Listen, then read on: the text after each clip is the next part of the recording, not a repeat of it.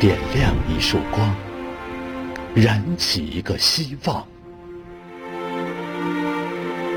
也许你黑暗中追寻的太久，而难以迈动疲惫的脚步，因为时光的磨损，模糊了它的模样。请不要放弃，我们等着你。我们在热线电话中等着你，在回忆墙前等着你。让倪萍大姐与公益寻人团为你解开心结，让万千公安民警与志愿者为你寻回失落的幸福。在这里，我们重铸对爱的信仰；在这里，我们找回属于你的生命之光。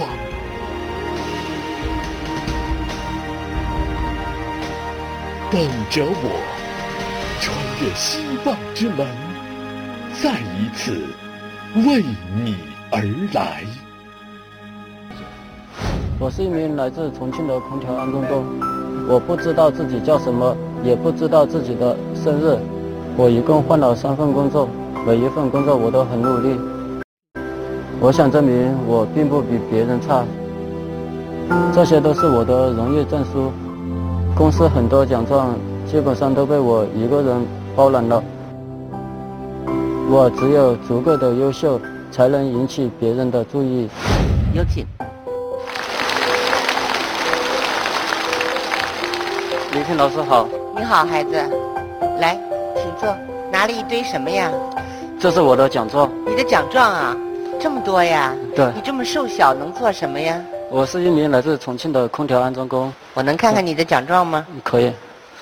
你看看人家，二零一三年工作表现突出被评为优秀员工，你叫郑琦呀？对。哦。这是我二零一一四年的优秀员工证书。哦，先进个人。嗯，对。这是我二零一五年的优秀员工证书。嗯，先进个人真厉害。这还有一份奖状。噔噔噔噔，你们都没有吧？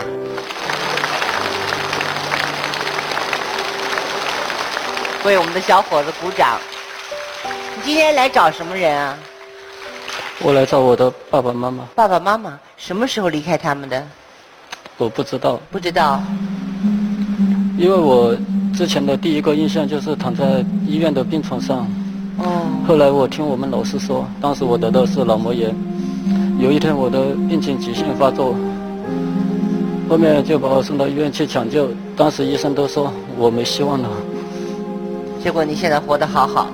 爸爸妈妈呢？我不知道，我听我们老师说，我一九九二年四月十号的时候，我在解放碑的马路边一个人站着。然后有一个过路的群众发现我身边没有人嘛，他就把我送进派出所。我在派出所待了八天，我的爸爸妈妈始终没来接我。之后八天过后，派出所就把我送进了重庆市儿童福利院。儿童福利院。对。当时进福利院的时候，我不知道我姓什么，我也不知道我的年龄。当时进去的时候，送我进去的那位警警察叔叔，他叫郑麒麟，然后我的。把我取的名字就叫他名字的前两个字。哦，郑奇。对，我的生日也就是进福利院那一天，也就成了我的生日。以后你就在那儿长大的。嗯。那时候你多大？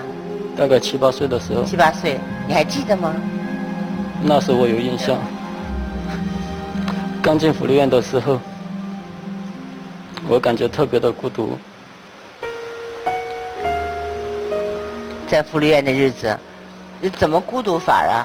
跟我一起从从福利院长大的、玩的很好的小朋友嘛，我们院长过来走走到我们身边，对我那位朋友说：“他说你明天可以回家了，你爸爸妈妈来接你了。”但是我听到我很难过。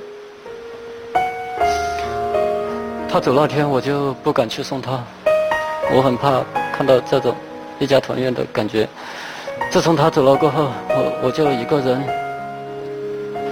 远远的，站在福利院的窗前，远远的看着，看着福利院的大门，我都希望我的爸爸妈妈也能从那里面走出来。但我等了很久，他们都没来。我记得有一年嘛，六一儿童节，我们福利院的老师带我们到动物园去做那个旋转木马。嗯。在我旁边的那位小朋友，他每转一圈，都能看见他的妈妈，而每转一圈，他的爸爸也在旁边给他照相。无论他转多少圈，他都能看见他的爸爸妈妈。而我。转了很多圈，始终都没看见我的爸爸妈妈。光想爸爸妈妈了。夜里哭过吗？哭过。你有朋友吗？可以交心的那种朋友吗？我在福利院玩的最好的朋友就是小狗。小狗？我看见我们福利院的小朋友一个一个的被爸爸妈妈接走。嗯，他们就把我抛弃了。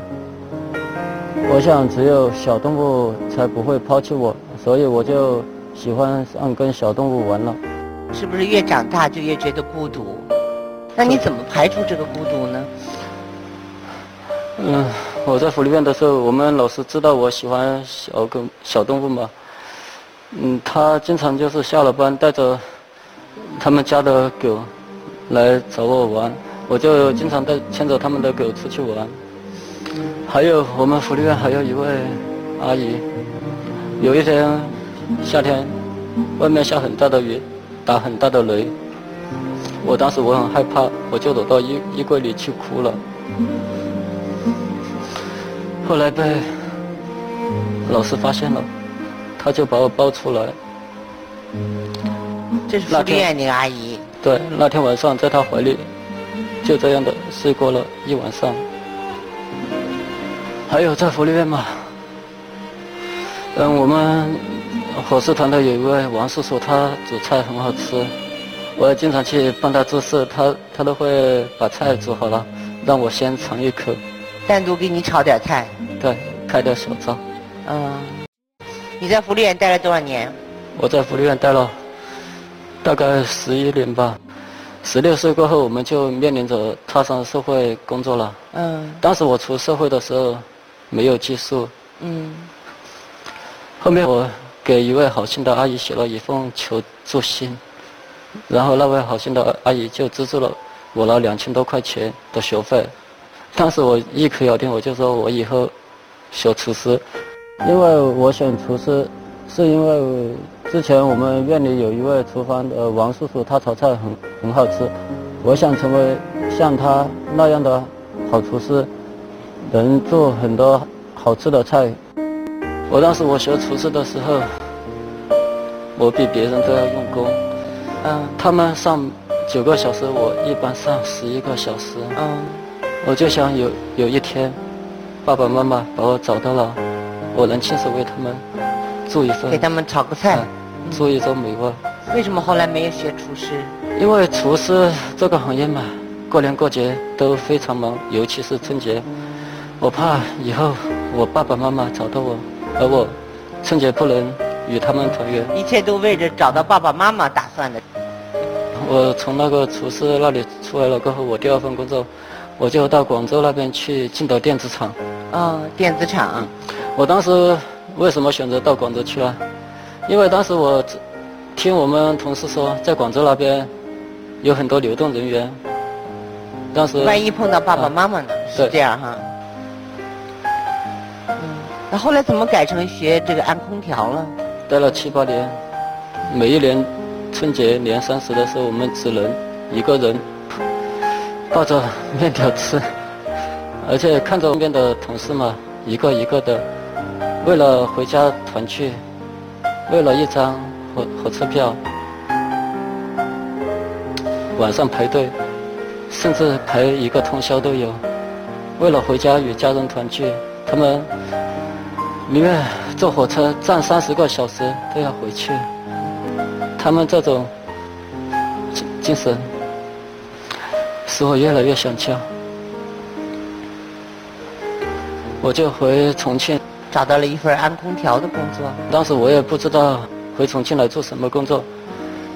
突然有一天，我看见报纸，他们招那个空调安装工，因为毕竟空调安装工嘛，都是到用户家里去安空调。我真的希望有一天，我能走到自己家里去安空调，然后我就去应聘了这份工作。安空调危险吗？危险。我很努力，很努力的学，我就是想找爸爸妈妈，然后我就很努力。他们一般一个月都能学会，而我只只用了半个月，我就把这些全部学会了。很高的地方你害怕吗？我最开始安空调的时候，我连二楼都不敢出去。二楼都不敢出去。我就从一楼开始练，一直练练练，从一楼不怕了，再按二楼，二楼不怕再按三楼，这样一直往上推。现在到多少楼了？现在到最高的楼到个二十七楼。你为什么这么要强？因为我是一个人，我只有做的比别人好。我希望爸爸妈妈能够看到，所以我要强。安装空调干了几年了？安空调干了三年。你在你的工作当中，你最觉得为自己骄傲和自豪的是什么呀？我获得了很多证书，而且也发了很多奖状，嗯，而且也发了很多的奖金。然后我就会用我这一部分奖金请我们公司所有的员工晚上去请所有的员工吃饭。对，你发最多奖金一次是多少？七千多。七千多？那怎么没请我吃饭？我又不认识你，不认识我啊？我，你在北京，我请不过了你，是吧？这次来打算请我吗？嗯，没问题。带钱了吗？带了，糖葫芦买得起，是吧？对。肯定你爸你妈来，你得把钱都得交给他们吧？对。李平老师，就我觉得，其实他一个人在广东漂了这个七年，那是因为什么？那是基本上就是中国流动人口。最聚集的地方，他想在一群流动的这个人呃人群当中找到一份安定，发现找不到，于是他又回到重庆。回到重庆，他最后选择的一份什么样的工作？走进千家万户，走进自己的家。你看他的这种体格，老实说的话，其实并不是特别适合做这样的一个高强度的一个风险比较高的这样一个职业，但他的这样一个选择，就是他太想要家了。其实这才是他做空调安装工的一个内心真实的寓意。阿姨说的对吗？你是在电视上看到我们的节目才来找我们的？我记得有一天我到一个一家用户家里去安空调的时候，当时那那家用户他问我，他说师傅，你老家是哪里的？我不知道怎么回答，我说我没有家。他的家里嘛也。放着这个等着我这个节目，然后他就告诉我，你不如到这个节目上去。然后自从那天他给我说了，我又看见这个节目的收尾是好像是这样说的：如果你有什么寻人需求，如果你不知道你的身世，都可以登录这个平台，或者登录宝贝回家网。就这样，我就在宝贝回家网上登了个记。你估计爸爸妈妈是抛弃了你呢，还是你走丢了？我真不知道。如果今天见到你爸爸妈妈，你会跟他说什么？我想给他们说：“爸爸妈妈，儿子已经长大了。”你会不会把这些也给他们看？我。然后给他们家把空调安装好了，你再走。是这样吗？我就不走了，就不走了。二十四年来，郑琦太想找到家了，所以他把工作的每一分每一秒都和家联系在一起。他努力工作，坚信做得比别人好，比别人强，父母就能看见。他要以最好的姿态迎接父母。我们接到你的求助之后，我们就开始帮你找。来，你站在这儿，看一看我们是怎么寻找的。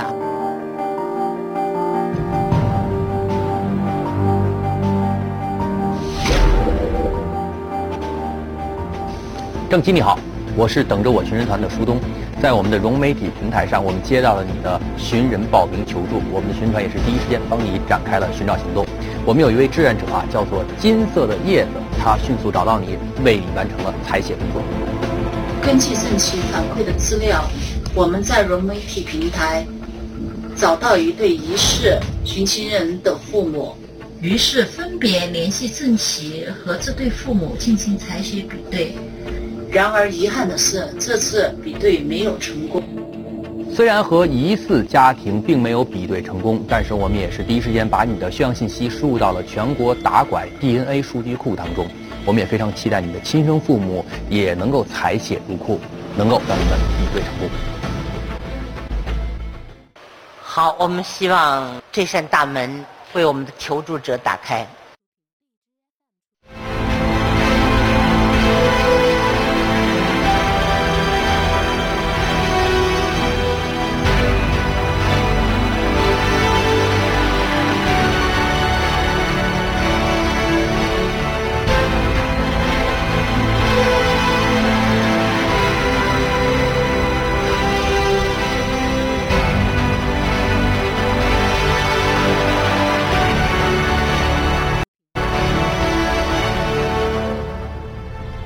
好，请走向你的希望之门。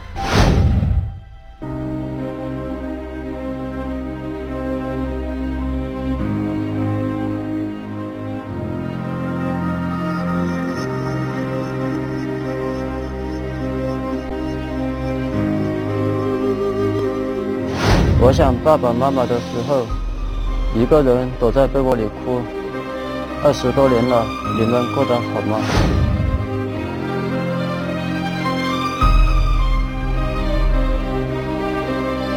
我只有足够的优秀，才能引起别人的注意，也才能找到自己的爸爸妈妈。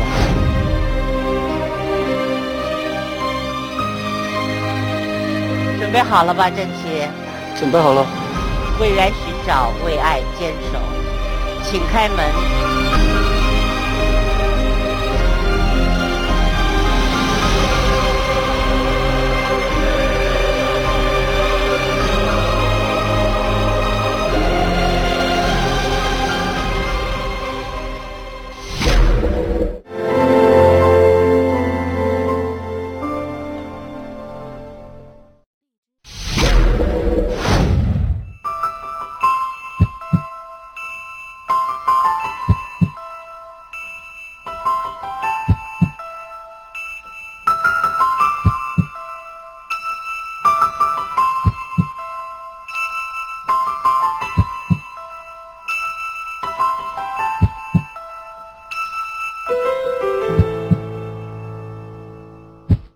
因为我是一个人，我只有做得比别人好。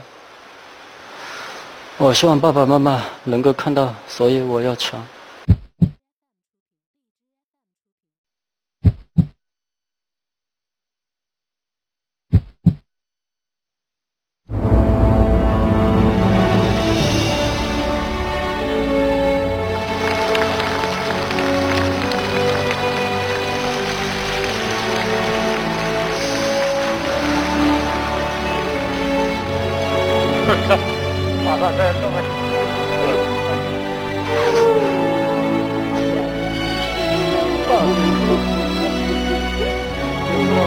回来了。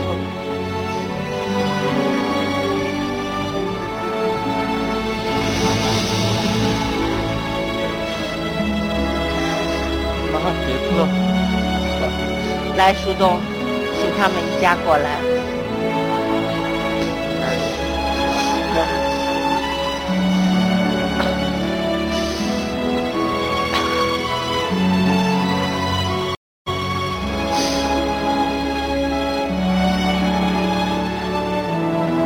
你手里拿了个什么呀？这个是爸爸从老家带来的。礼品老师好。你好，哎，坐，哎，坐坐。这是爸爸留了十几年，儿子小时候的玩具是爸爸亲手给他做的，哦还留着呢。问一下这大哥大姐，孩子是丢了还是你们遗弃了？丢了，是丢掉的。怎么丢的？在上学路上，上学的路上嗯被人拐走了。嗯人拐了。当时是一九九二年农历的四月三号，我们那里赶集。当时中午放学回家的时间，和他和一个小女孩在一起读书。放学的时间，那个回家小女孩就会告诉我们，她说杨洋，他小名叫杨，一个人穿白衣服的一个男人给他弄走了。当时我们满满都是找就找不了。晚上就是通过我们当地的当地那个派出所，那先到派出所报案，然后通过那个当地的广播叫广播打那个寻人启事。第二天就是发动这些亲朋好友，这是该该的这些那些汽车站、火车站以及以以及这个码头都去找过。重庆这个孩子被拐啊，呃，实际上也是体现了拐卖犯罪的严重的危害。因为这个案例中啊，这个孩子在上学的途中被人贩子拐走，后来呢，人贩子发现这个孩子身患疾病，然后就把他遗弃了。是幸好啊遇到好心人，把他送到福利院，这个孩子在福利院里长大。呃，我们在工作中发现啊，很多人贩子啊，他在拐孩子的过程中啊，呃，人贩子发现这个孩子病得稍微重一点，他会把他遗弃，有时候遗弃在荒郊野外，呃，就会对这个孩子的生命安全，呃，也是带来非常大的危险，也很有可能这个孩子就死于非命。所以对拐卖犯罪必须严惩。你们是在重庆吗？我们老家是四川南充，这些年你们一直在找吗？爸爸妈妈从来没没放弃过找你，是不是？以往我在山东几年也为了找你，去年我在浙江也在找你，就是差一个地方。重庆。对，你们后来又有了别的孩子了吗？有这他生的时间，他弟弟也是两岁多了。哦，他丢的时候弟弟已经两岁对了。对对对，哦，也记记得现在玩这个滑轮车的感觉。没印象。没印象。一当时一放了学回家，就用这个，那石头我们不是修房吗？你人坐到这上面，把这个放到这后面一推着走。郑琪，有爸爸妈妈在身边，什么感觉？感觉很幸福。爸爸妈妈是你想象中的那样吗？是是哈。这次跟着爸爸妈妈回家吗？回回家哈。对。好，拿着你的证书，领着你的爹娘回家吧。还有个弟弟，还有个弟弟呢。对，还有个弟弟。我们下去跟弟弟见面，好吧？跟弟弟见面，他弟弟都来了。瘦弱的郑琪终于找到了家，以后不管他干什么工作，我们都坚信他是一个好员工，因为在他的内心有着善良。找到了父母之后，这种善良会加倍的增加。我们祝福他，孩子，从此不再孤单。我今天终于找到爸爸妈妈了，我有个弟弟，我现在是有家的孩子，我感觉很幸福。我知道爸爸妈妈并没有抛弃我，他们也一直在找我。我知道这个消息很高兴，我想告诉爸爸妈妈，你们的儿子很优秀，而且还是个好员工。郑琪终于找到家了，找到爸爸妈妈了，并自豪地告诉父母：“你的儿子很棒。”郑琪他也回到了自己的故乡，找回了自己的名字杨毅。他在亲朋好友的簇拥下，我们祝愿他往后的生活越来越。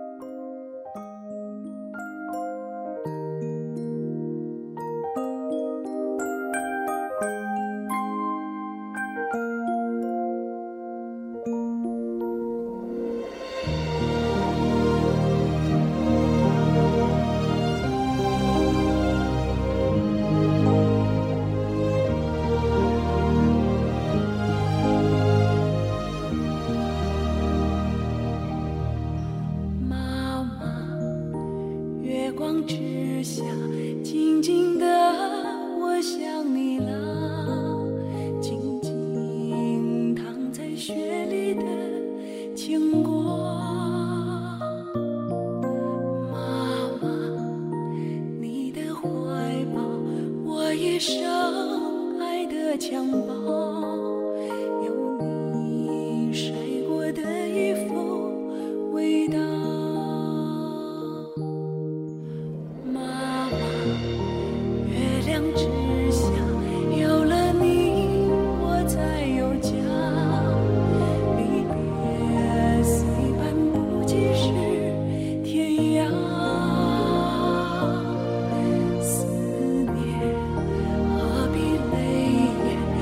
一场潮